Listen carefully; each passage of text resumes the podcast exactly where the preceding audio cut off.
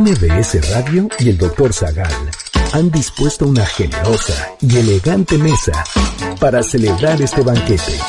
Pasen y sean bienvenidos a degustar los manjares de este menú, especialmente seleccionado para los paladares más exigentes. Esperamos que esta experiencia cultural les deje buen sabor de boca aquí en MBS 102.5.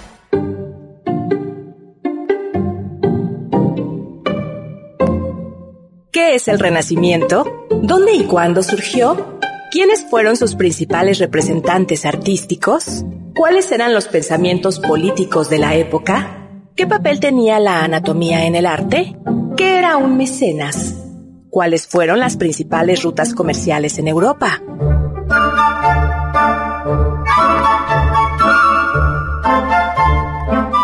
Hoy hablaremos de Maquiavelo, arte renacentista, Da Vinci, utopistas, revoluciones copérnicas, el descubrimiento de América, humanismo, burguesía. Y más sobre el Renacimiento.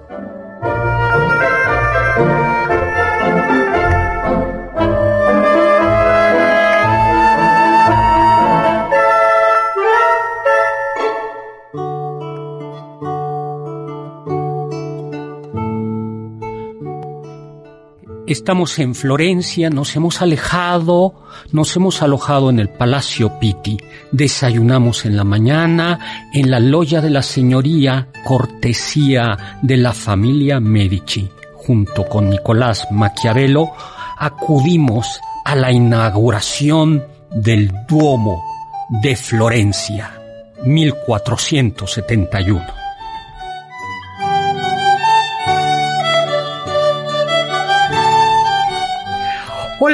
Amigos y amigas, ¿qué tal? ¿Cómo están? Yo soy Héctor Zagal y estoy encantado, contentísimo, muy alegre de estar con ustedes como todos los sábados a las 5 de la tarde en este banquete acompañado de la señorial, elegante y mecenas de este programa, eh, eh, doña Carla Aguilar. La, donna, no porque es en italiano, no.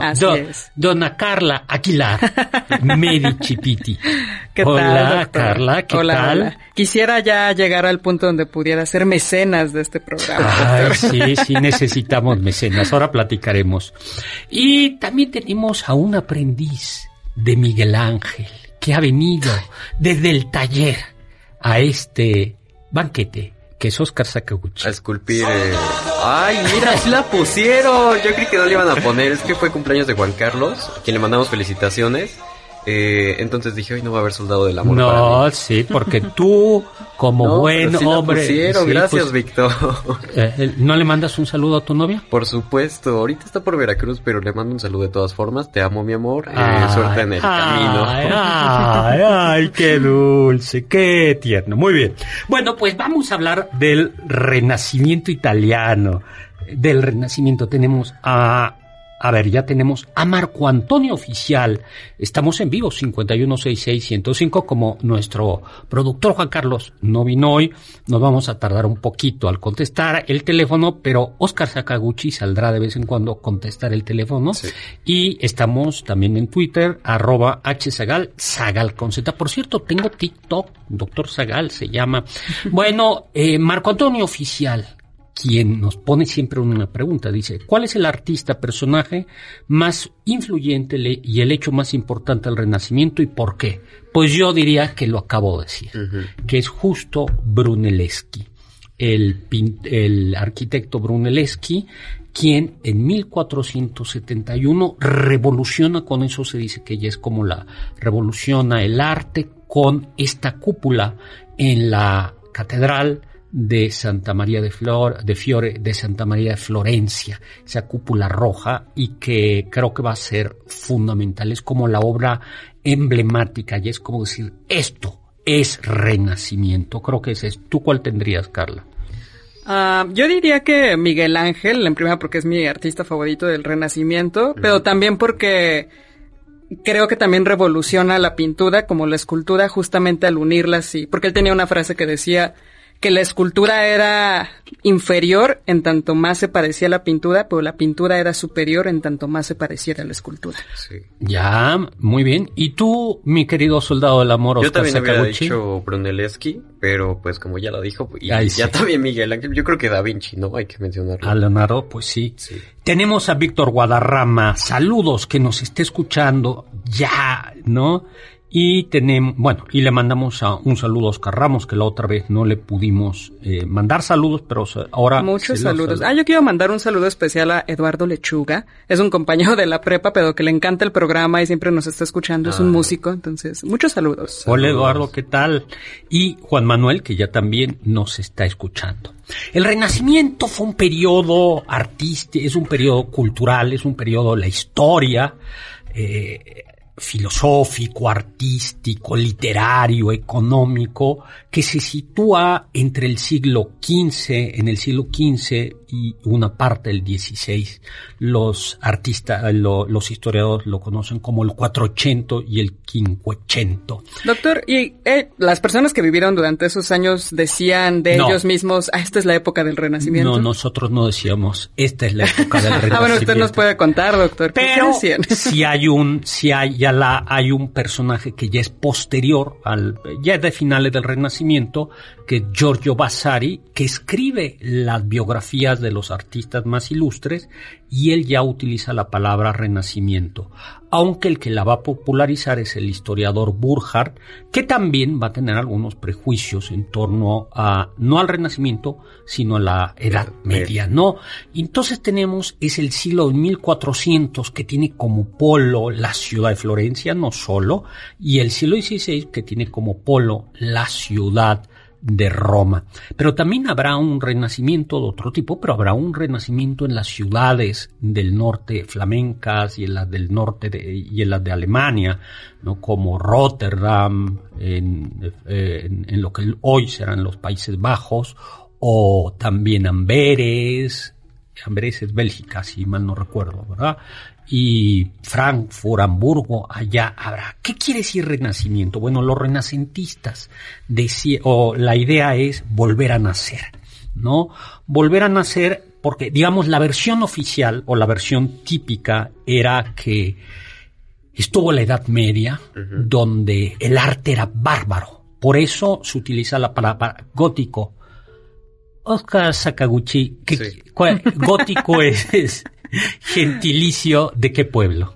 ¿De los godos? Eso, mi querido Oscar. En efecto, los godos, que eran un pueblo bárbaro, se decía, y entonces los artistas de- comenzaron a referirse a la Edad Media como la época en la que el arte era de bárbaros, gótica, época media en la que parecía que no había habido nada desde la luz de la época grecolatina, las tinieblas de la Edad Media, la Edad Oscura, y luego reaparece la, cultura, la cultura grecolatina en el siglo eh, XV. Esa es como la versión oficial. Sin embargo, como en este programa deshacimos mito, no, mitos, no es así. En realidad los historiadores dicen, explican y está más que estudiado que es un proceso continuo, suave. No es que un día ya hayamos eh, amanecido, eh, cenado siendo Edad Media y góticos, y al otro día amanecimos siendo renacentistas. Sino, sino el año, el 1300, el 300, el, es, es, un pro- es un periodo donde ya se anuncia algo de lo que vendrá a ser después el Renacimiento. Pero lo que sí es cierto es que el Renacimiento es un movimiento nuevo, ¿no? Tiene como un ethos, ¿no? Y pues es lo que vamos a hacer. ¿Por qué? Vamos a comenzar diciendo por qué nació en Florencia el Renacimiento. A ver, teorías o por, por qué por qué Florencia el Renacimiento. Mira, aquí está eh, Juan Manuel nos pone, ¿se acuerdan de las tortugas ninja? Sí. Sí, Bueno, claro. pues nos pone aquí a los artistas de las tortugas ninja. A ver, ¿cuáles eran? Donatello, Miguel Ángel, Leonardo, y- Leonardo y Rafael. Rafael. y Rafael. Ahí están las cuatro tortugas ninjas. Chara. Lo mejor que nos dejó el Renacimiento. Sí. Nah, bueno, que, eh, y pues, ¿por qué será? A Bueno, ver, estamos hablando justo de este paso donde también cambia no nada más el, e, o sea, el ethos abarca todo, ¿no, doctor? Lo Así es. económico, lo político. Me parece que hay unas teorías que dicen que está el surgimiento de una nueva forma de nación, el Estado-nación, ¿no, doctor?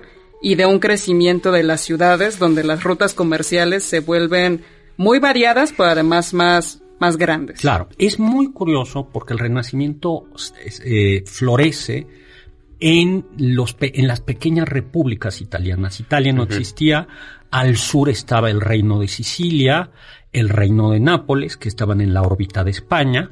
Precisamente por eso la cocina napolitana tiene tanto jitomate. ¿Sabían eso? No. No, doctor. porque justo llega el jitomate a España y entre Aragón y Nápoles había una continua una continua comunicación porque el reino de Nápoles estaba en la órbita de la corona aragonesa y entonces llegaban junto con los despachos los jitomates y gracias a eso tenemos comida, pizzas. Pero bueno, regresemos. Luego al centro estaban los estados vaticanos, los estados pontificios gobernados por el Papa, y al norte estaban varias repúblicas comerciales, que eran la República de Florencia, pequeñita, la repu pero muy podero muy rica económicamente, la República de Siena, la República de Génova y la Serenísima República de Venecia. Y luego ya arriba, arriba estaba el Ducado de Saboya y el Ducado de se me acaba de olvidar cuál es, el de que es capital de Milán. Eh, Milán es capital,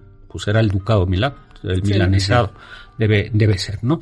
Y en estas ciudades, en, en estas repúblicas, no había reyes y no había señor feudal. Si no eran ciudades, no es que fueran democracias como las nuestras, pero eran repúblicas en donde hay una nueva clase social La que burguesía. La burguesía, ¿no? La burguesía, hay como siempre una baja burguesía y una alta burguesía. Y como decías, Carla, estas ciudades, y por eso también va a haber un renacimiento allá en el norte, en donde hay también ciudades comerciales. Esta burguesía es una burguesía individualista, Eso es muy importante y eso se va a ver en el arte, por eso los artistas van a comenzar a firmar sus obras. Los artistas medievales casi ninguno firma su obra. ¿Quién construyó la catedral? Pues, pues quién sabe. Sí, quién sabe. Nada, nada, no, no había. Eh, va a haber eh, un espíritu emprendedor, eso lo vamos a ver cara a la, a cómo la imprenta, en realidad, eh, la literatura grecolatina se comienza a divulgar gracias a un emprendedor, a un empresario. ¿Tú, ¿Ustedes saben quién es? Gutenberg. Eh, Gutenberg, en efecto, era un emprendedor, pero la, el, que, el que dijo, vamos a hacer un negocio vendiendo obras grecolatinas, es Aldus Manuncio, un, un veneciano, que dice, a ver, hay gente que quiere leer griego-latín, tú, por ejemplo, Oscar, ¿no? Sí, quiero leer Aristóteles. En griego, Sí. ¿no? Y entonces, Carla ya lo hace desde hace mucho tiempo, ¿no? y entonces hace como la sepan cuantos de Porrua Ah, ya, ya. Y distribuyo y distribuye. los clásicos. Sí, y entonces, pero es, es, es una mentalidad burguesa, es aquí hay un negocio y, y- y lo hace, y entonces comienza ante, antes era muy difícil, eh, antes de la imprenta, pues había que, imagínense ustedes la Ilíada y la Odisea escrita a mano, ¿no? Sea, Sí, una artesanía ahí. Sí. Y esto la, la facilita. Entonces tenemos esto. Y luego algo muy importante, que en la Edad Media, ¿cuáles eran los tres grandes estamentos? Ay, eh, espere, estoy tratando de acordar. El señor feudal, Sí, los nobles, los siervos. Ajá. los siervos, ¿Y los esclavos? No había esclavos en la Edad Media. O sea, ¿qué- La iglesia. No sé, se me acaba de olvidar. El clero. Me, Ay, me acuerdo de una imagen que nos puso en clase Carla, donde venían un Car- montón. Carla, y- No. ¿qué, qué hicimos?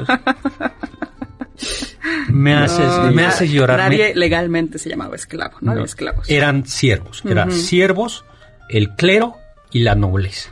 Y, pero había un, comenzó a aparecer un cuarto estado que eran los burgueses, que eran hombres libres, que eran artesanos, y hasta arriba de, de estos hombres libres estaban los comerciantes, que comenzaban a comerciar con lo que tú decías.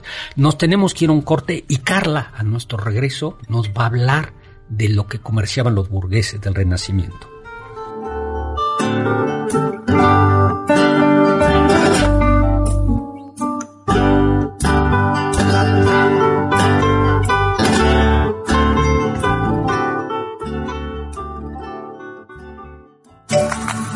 Diccionario del doctor Zagal. La palabra mecenas se utilizaba en el Renacimiento para referirse a aquellas personas que patrocinaban el arte o las letras. Su origen se debe a Cayo Silio Mecenas, un noble romano del siglo I que apoyó económicamente al emperador César Augusto para el desarrollo artístico y cultural de Roma.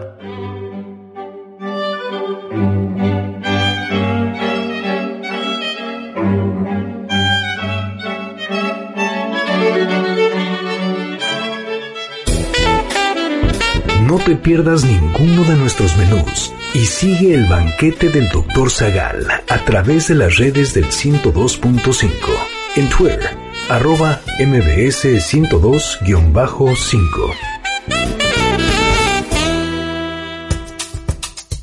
¿Quieres felicitar al chef por tan exquisito banquete?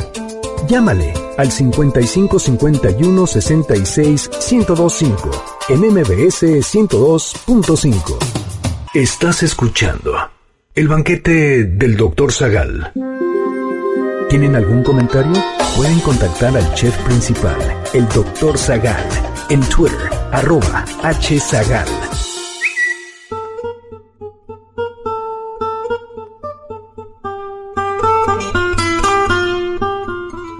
Hola, hola, estamos de regreso, soy Héctor Zagal y como se ve en este corte, estábamos hablando de artistas del Renacimiento y Carla Aguilar dijo que su artista favorita del Renacimiento era Gloria Trevi. Estábamos disertando cómo el Renacimiento anunció a Gloria A Trevi. Gloria, a Gloria. Sí, le- le- les contaba que fui a dar a Puebla una conferencia hace unos días y en el camino de regreso, que regresé noche, me tocó un tráfico ya, eh, eh, nos escuchamos una hora de Gloria, iba un amigo manejando de Gloria Trevi. Y ay Dios mío. Y estábamos discutiendo su relevancia. Exactamente. su lirismo. Bueno, pues entonces quedamos que había estas ciudades comerciales, la Hansa en alemán quiere decir lina- liga, la liga hanseática con estas ciudades como Brujas, como Riga, que están hacia el, el norte, eh, y las del y las repúblicas italianas. ¿Y qué era lo que comerciaban? O, eh, ¿De dónde venía la riqueza, por ejemplo, de Florencia o de o de Venecia? Comerciaban de todo, doctor. Vino, sal, armas, cuero, trigo, lana, pieles, madera, ámbar, especias, cera, cera, miel, tejidos, de todo. Y algo importantísimo era que Venecia, especialmente Venecia, controlaba la ruta de la seda Sí. y la ruta de las especias. Y este es uno de los motivos, ya lo hemos platicado, por lo que la seda italiana es tan bonita. Las corbatas italianas son preciosas. Este es uno de los motivos eh, por los que hay espaguetis en Italia. Aunque como ya hemos dicho, todo mundo dice que fue Marco Polo. Siempre Marco Polo es el que lleva algo. No, no, no está demostrado. No, siempre fue. Pero, eh, pero sí, pa- sí es cierto que los espaguetis o los fideos llegaron de China a Italia y en China lo- y en Italia los comenzaron a hacer de mm, trigo. Y también el arte de hacer helados. Ese es otro invento chino. Otro invento chino y por eso los helados italianos son tan buenos. ¿Tú has probado los helados italianos? No, justo le iba a preguntar cómo los hacían. le- son, bueno, antiguamente lo, lo que hacían los chinos, claro, cuando se te antoja un helado es cuando hace calor, no cuando hace frío. Entonces guardaban la nieve en agujeros bajo tierra ¿no? y sacaban la nieve y con eso enfriaban el agua, como las garrafas. La nieve de garrafa original es eso. Aquí en México lo que se hacía era granizo. Se guardaba el granizo y, se, y en las garrafas y moviéndole, moviéndole. Pero el secreto del, del de los helados italianos es la cremosidad sin cristales. ¿Tú le llevas a tu novia a comer helados italianos? ¿Hasta Italia? Por lo menos aquí en algún lugar. bueno, yo espero que Italia sí, ¿no? Eh, ¿La Roma cuenta? La Roma. ¿La colonia? La Roma, no. No, no, entonces. Bueno, hay restaurantes, hay, hay heladerías. ¿Y ya le regalaste una bonita mascada de seda Este. italiana? No, o, o tu amor no llega para Era tanto? el regalo sorpresa, doctor. Ah, pero Sí. ahora le vas a tener que dar otra prenda. Ahora le voy a tener que dar dos sorpresas. Bien. Ni modo. Bueno, y eh, por, por eso eh, hay, hay tanto dinero, ¿no? Pero hay algo muy importante y es que los burgueses no son nobles. Claro, Y- no tienen ningún título ni reconocimiento de nobleza, sin embargo son ellos quienes tienen el capital para hacer grandes obras como construir catedrales, abrir academias, lo de las imprentas, ellos tienen el capital para hacerlo. todo. Exactamente. Los, no, los burgueses se tienen que legitimar, se comienzan a legitimar, dicen, bueno, yo no soy noble, pero a cambio de eso tengo dinero y con mi dinero voy a hacer grandes obras y eso se llama el mecenazgo. Por cierto, este programa necesita un mecenas. O sea, que Están si- abiertas las inscripciones. Que si por ahí hay algún, hay, hay, al- hay algún burgués de espíritu renacentista Claro, que quiere... amante de la eh, cultura. De la cultura, necesitamos varios mecenas. Mándale un mensaje por privado al Twitter del doctor Por favor. por favor, por, Por favor, favor. ¿no? No es broma. No, y no, no es broma. Si quieren este programa, necesitamos más mecenas, necesitamos mecenas. Bueno, y estos mecenas entonces comienzan a hacer gastos, comienzan a, eh, a decir, a coleccionar filósofos, a coleccionar artistas, no solo obras de arte. Esta obra que contamos, la de, la de Brunelleschi, la, bueno, la, el Santa María de Florencia, fue hecha con el dinero de la burguesía florentina. Y el David de Miguel Ángel fue hecho por encargo de un gremio florentino. Y hubo muchos, ¿no? Como los Pitti, los Pasi, pero los grandes fueron los Medici. Medici, porque también son los, ya hablaremos de ellos, porque nace también el, ese temible nombre, banqueros. ¿No? Sí, es temible. ¿Tú le debes a Copel? Perdón, ¿le debes a, A alguien? ¿Le debes a alguien? No es publicidad, Ay, recuerda. sí. Eh, no, todavía no saco cuenta de banco. No, pues. Todavía no vendo mi alma. Sat, aquí hay Este, alguien. Ay, no. Bien, pues, eh, y pues tenemos entonces ya como todo el, todo el, el Toda la maquinaria la económica maquinaria. detrás, ¿no? No, ahora, ¿qué va a pasar en el Renacimiento? En el Renacimiento lo que se ha, frecuentemente se dice que es un giro antropocéntrico Sí. y que, que era teocéntrico la Edad Media y era antropocéntrico el Renacimiento.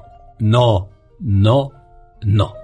El gran No arte, re- bueno, va- pensemos en el, en el arte re- del Renacimiento. Ajá. O sea, es Santa María de Fiore, por ejemplo, el David de Miguel Ángel, que Claro, es un porque no personaje de la olvidemos Biblia. que es David de la Biblia. el, el David de Miguel Ángel. Un hombre muy guapo y lo que quieran, pero es David El de Moisés de Miguel Ángel, supuesto, ¿no? la capilla Sixtina y el ¿no? juicio final. Y el juicio final. Entonces el Renacimiento está lleno de referencias religiosas. La última cena. Lo que sí es cierto, la última cena de Leonardo, lo que sí es cierto es que va a haber una influencia plástica del arte griego y, y- y romano en las representaciones cristianas. Y por eso vamos a ver a David de Miguel Ángel o el Como David de en como un héroe, como un héroe griego, no, no como, como, como el David que a veces nos pintan en, en ciertos cuadros. O vamos a ver en la capilla Sixtina a Cristo como Apolo, sin barba. A ver si tú te acuerdas. A ver, no me hagas quedar mal porque esa clase sí te- también te la di. ¿Cuáles son las dos maneras de representar a Cristo? Eh, la manera romanizada, que era la que no tenía barba. Apolínea se llama. Bueno, ajá. Y la otra, La otra que es la que sí tiene barba. ¿y cómo se llama? No sé cómo se llama. Bizantina. La vi. Siri- es siriaca, que es carne ovalada y barbita, que es la más común. Pero a Cristo eh, se le representa muy al inicio de la época cristiana como un Apolo y Miguel Ángel recupera, aparece, ustedes ven a Cristo en el juicio final. Sí, es como un dios ese Apolo. Es, es un dios Apolo Claro. fuerte y todo semidesnudo, ¿no? Eso sí pasa. Y en la capilla Sixtina vamos a encontrar en el techo de un lado a los profetas que anunciaron la venida de Cristo y del otro lado A las pitonisas. exactamente a las sibilas, a las profetisas griegas, porque en esta admiración por el mundo griego y, y romano, los artistas renacentistas inventaron el cuento de que las sibilas, es decir, las profetisas de los dioses griegos, habían vaticinado el nacimiento de Cristo. ¿No? no ese es como para, es, es una admiración la que, por ejemplo, comienza a correr la leyenda, una leyenda de que Aristóteles, el filósofo, no se murió, sino que un carro del cielo se lo llevó. Bajó y se lo llevó al cielo. Como se lo llevó al profeta Elías. que, eso, que eso es maravilloso. Lo que sí es cierto es que hay una admiración por el ser humano una admiración por el, por el ser humano. Y en el arte lo vemos, por ejemplo, no nada más en todas estas descripciones técnicas del ideal de belleza humana que está representado también en ideales arquitectónicos, ¿no, doctor? Sino también en los desnudos. Exactamente, se recupera la desnudez. Esto pasa en, en, en el arte griego. En el arte medieval, la desnudez estaba muy limitada a ciertas escenas. Por ejemplo, a escenas de, eh, de, de, Sodoma y Gomorra. hay, hay sillerías góticas que dices, caray, esto es como de eh, eh, triple X. Libro vaquero. Sí, no, no, ¿cuál libro vaquero? ¿no? Porque entonces ahí está, y entonces ahí en plena sillería del coro de, de catedrales aparecen. En eso y en las representaciones de, Adán y Eva, ¿no? También. Pero aquí, en el arte clásico, en el arte griego, en el, perdón, en el arte renacentista los desnudos van a abundar, hasta el punto de que en el David, en el juicio final, las figuras van a estar desnudas, pero va a llegar un papa ya terminado el renacimiento que dijo, pues no, se, les pasó la mano y, y van a ponerle ahí ropita a todos. Doctor, ¿regalamos pases dobles? Pues sí, ya se estaba te pasando. te los vas a quedar. Ajá, no, no, no, no. Eh, vamos a regalar dos pases dobles, pero eh, márquenos ahorita en un corte porque no traemos chico que los ande atendiendo, entonces voy a salir no traemos chico. Voy a salir yo personalmente a atenderlos. Eh, tenemos un pase doble para eh, Amanda Miguel en el Auditorio Nacional. y otro pase doble para la obra eh, Wences y Lala en el Teatro Versalles para quien nos diga ¿Cuál es su artista favorito del Renacimiento? Márquenos al 5166-1025 en un corte. Y yo los atiendo personalmente. Y aprovechando que la novia de Oscar está de, vacaciones, ah. ¿te pueden invitar al cine? Sí, pero en el siguiente bloque hablamos de eso. No, llega la FM, no llega hasta Veracruz, ¿o sí? Sí, sí llega. sí. Ay, Dios. Sí, llega. No, mejor no, porque no queremos terminar precipitadamente con una historia. Ya no va a haber soldado de ¿Cómo andamos de tiempo? Nos tenemos que ir a un corte para seguir hablando del Renacimiento.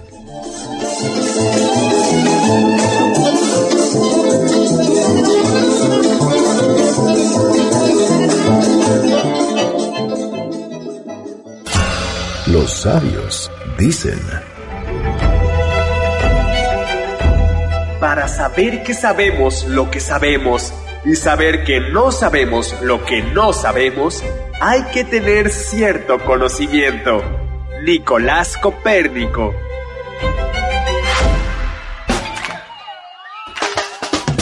¿Faltaste alguno de nuestros banquetes? ¿Quieres volver a degustar algún platillo? Escucha el podcast en mbsnoticias.com. MBS 102.5.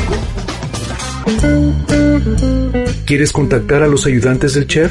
Puedes escribirles en Twitter, arroba carlapaola-ab, Héctor Tapia, arroba Toy Tapia, Uriel Galicia, arroba U Cerrilla, Lalo Rivadeneira, arroba Geribadeneira.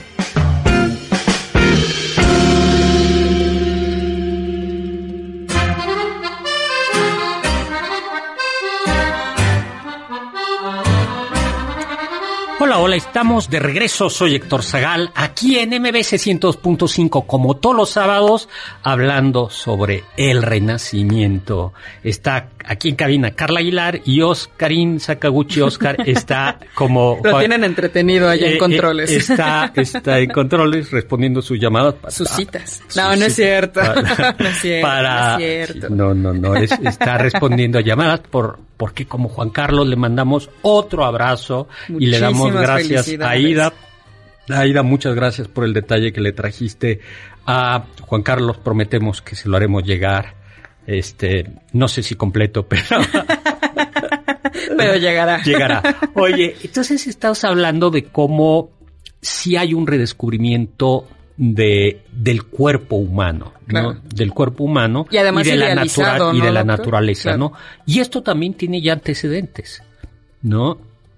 Tiene antecedentes en la misma a finales de la Edad Media o en la Edad Media hay de nuevo a cuenta como este, que comienza a haber esta admiración por la naturaleza. Una exaltación que se puede ver, doctor, en este Cántico a las criaturas de Francisco de Asís, que dice, Loado seas por toda criatura, mi Señor, y en especial por el hermano Sol, que alumbre y abre el día y es bello en su esplendor, y lleva por los cielos noticias de su autor, y por la hermana agua preciosa en su candor, que es útil, casta, humilde, loado mi Señor, y por la hermana tierra, que es toda bendición, la hermana madre tierra, que da en toda ocasión las hierbas y los frutos y las flores de color, y nos sustenta y rige, loado mi Señor. Servidle con ternura y humilde corazón, agradeced sus dones, cantar su creación, las criaturas todas, load a mi Señor. Claro, San Francisco Asís, aunque está todavía en la Edad Media, ya va preludiando, se, va, se van calentando, calentando motores. Claro, porque es exaltar al creador, pero a través de la creación, incluyendo al ser humano. Así es, ¿no? Por eso, eh, a ver, ¿en qué sentido si hay un giro antropocéntrico? En que por ejemplo, se escribe sobre la dignidad del ser humano. Pero claro, la dignidad del ser humano es que es la creación más perfecta de Dios, Así es. ¿no? que refleja a Dios, ¿no? En el fondo es, eh, es un giro en el que el hombre es el centro de la, de la, de la creación. Y otro motivo por el que el renacimiento florece en Italia es porque en Italia, especialmente en Roma o en alguna, escarbas y te encuentras algo. Entonces, eh, así como si nosotros escarbáramos, o cada vez que escarbamos en el centro de la que se hacen reparaciones en el centro histórico, se encuentra algo eh, prehispánico, eh, mexica, pues allá se encuentran cosas romanas. Y eso hace que haya mucha, como muchos ejemplos reales, ¿no?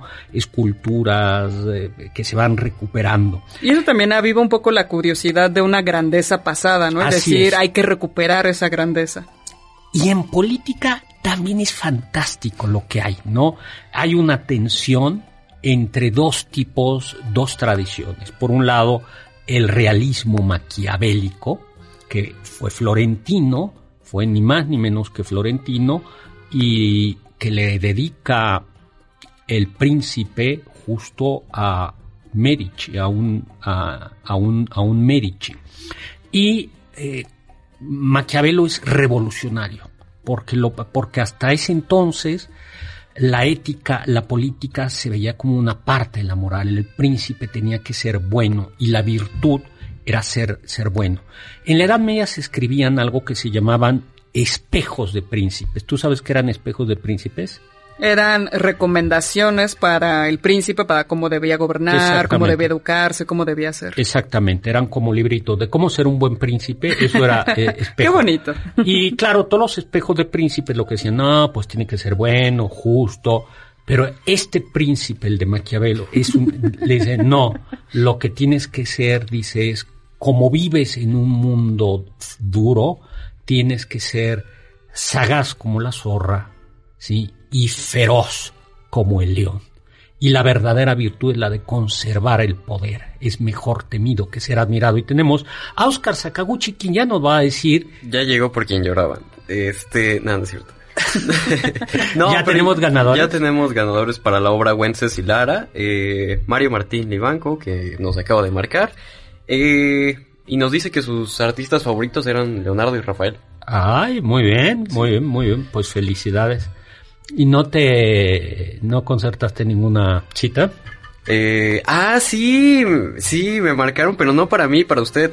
Ya eh, en un restaurante aquí cerca de MBS lo esperan a las 8, doctor. Oye, ¿eras, eras tú.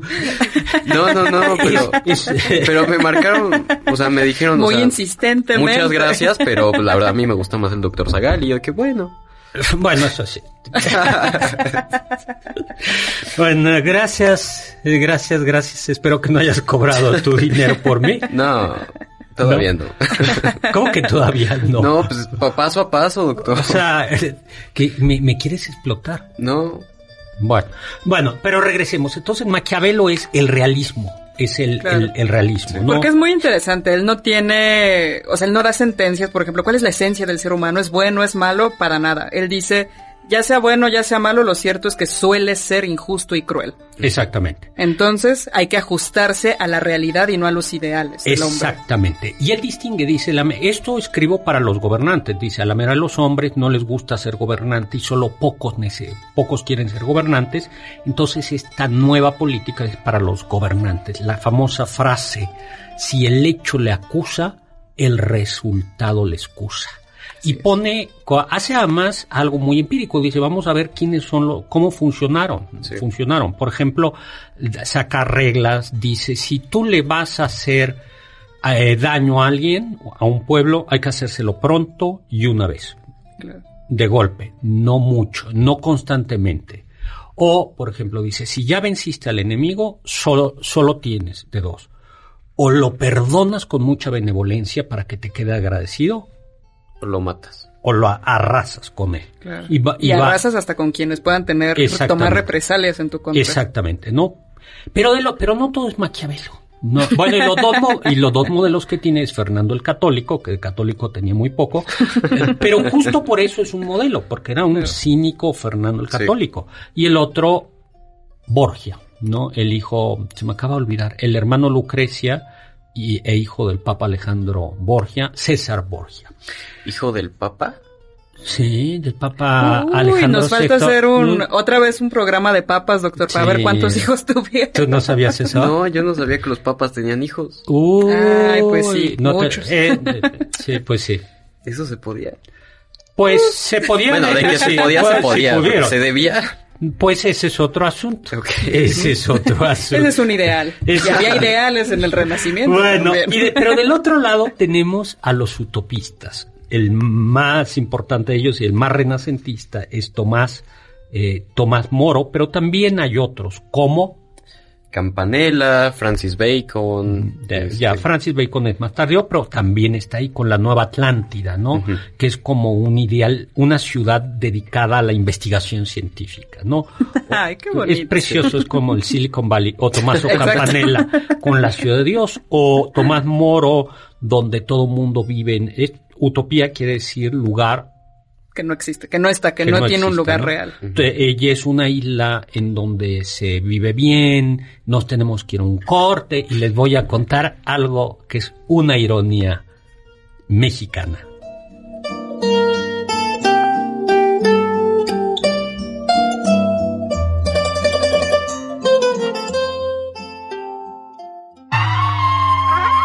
Escuché que...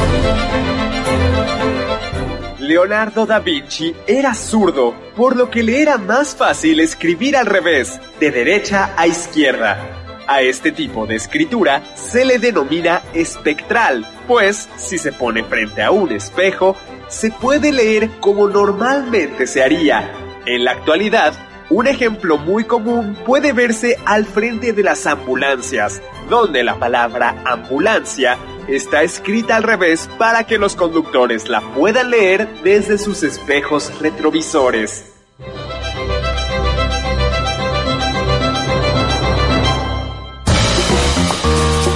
Anécdotas, datos curiosos y uno que otro chisme de la historia y la cultura.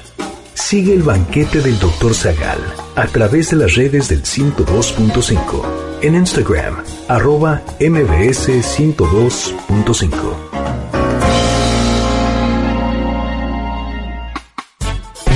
contacto con nosotros en nuestra página de Facebook, Dr. Zagal. Ya volvemos a este banquete después de un ligero entremés comercial. ¿Listos para el siguiente platillo? Quédate con nosotros. Aún hay mucho por picar y la promesa sabrosa, el postre. Hay quien dice que... Una de las obras más importantes de Miguel Ángel es la escultura de David. Pero ¿sabían que esta obra fue hecha a partir de un bloque de mármol descartado? Aunque Miguel Ángel era muy meticuloso con el material de su trabajo, cuentan que su célebre creación David está esculpida en un bloque desechado por otros artistas.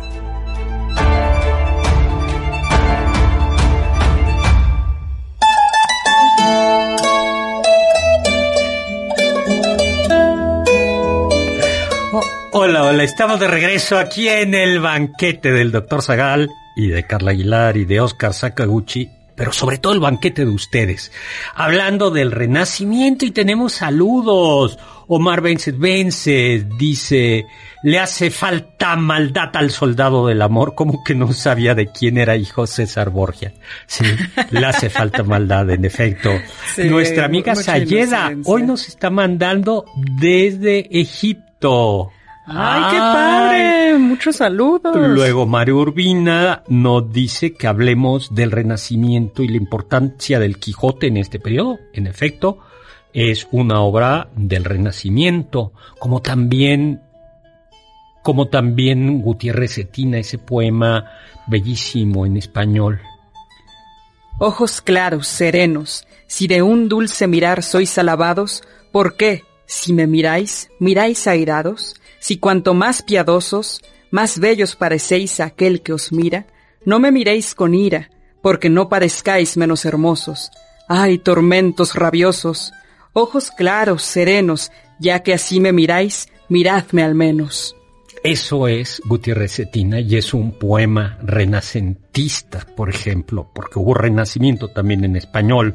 Henry Hernández, saludos a todos en la mesa, es como asistir a, una clase de la mejor universidad del mundo. Muchísimas, muchísimas Ay, qué bonito, muchas gracias. Bueno, y con los mejores estudiantes que son ustedes. Ay, bueno, entonces teníamos, decíamos, Tomás Moro eh, escribe esta utopía donde piensa en una sociedad comunitaria, en una sociedad solidaria. Donde además hasta la geografía misma es ideal, ¿no? Porque supone una tierra fértil, donde le da el sol de cierta manera, tiene puertos por todas partes, es una media luna, donde hay un puerto, o sea, todo, todo ahí funciona bien. Todo funciona bien, exactamente. Y el fray Juan de Zumárraga, arzobispo, el primer, o segundo, no, es el primer arzobispo de México, leyó la la utopía de Tomás Moro. De hecho, se conserva su una utopía de Tomás Moro con el ex libris de Fray Juan de Zumárraga en Texas, en la biblioteca de Austin. Y mm. cuento esto porque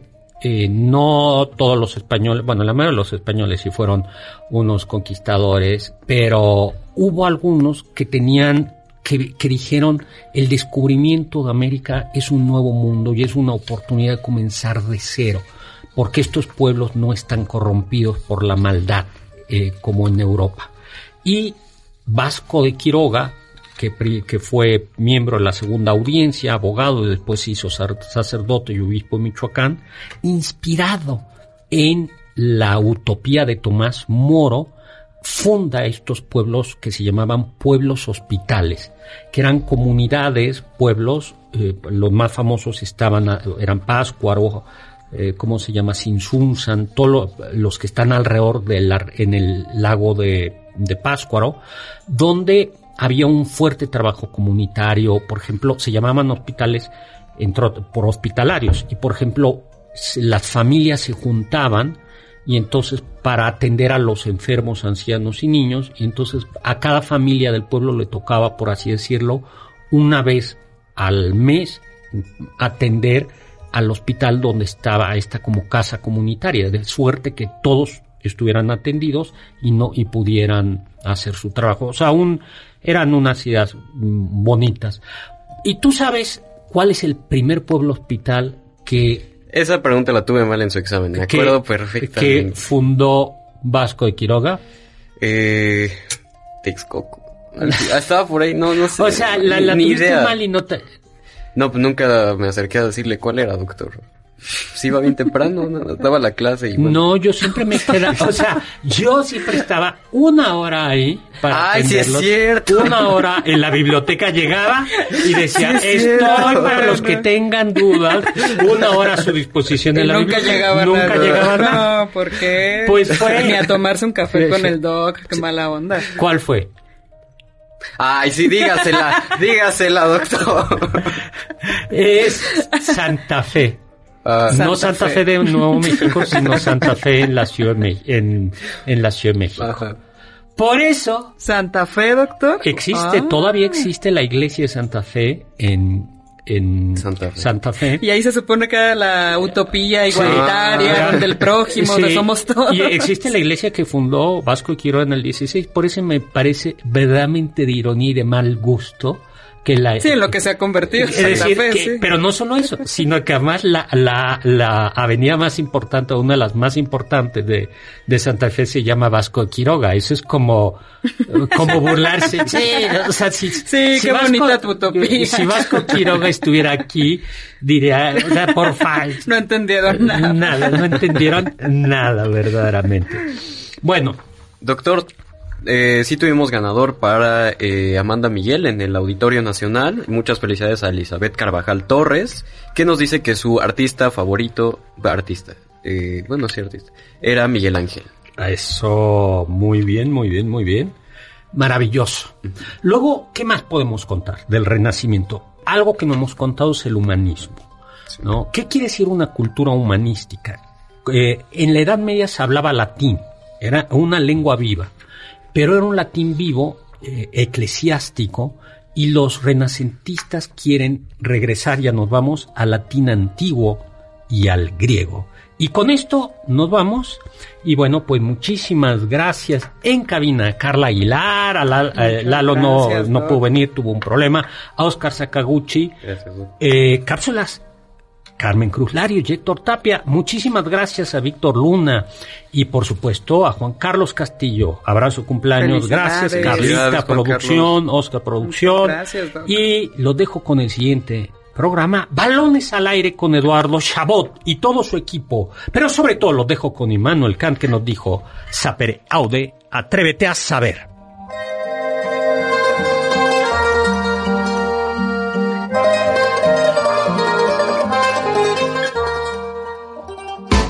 Confiamos que este banquete ha sido un deleite gourmet y cultural. Gracias por escucharnos y nos esperamos el próximo sábado con una deliciosa receta que seguro será de su agrado. MBS 52.5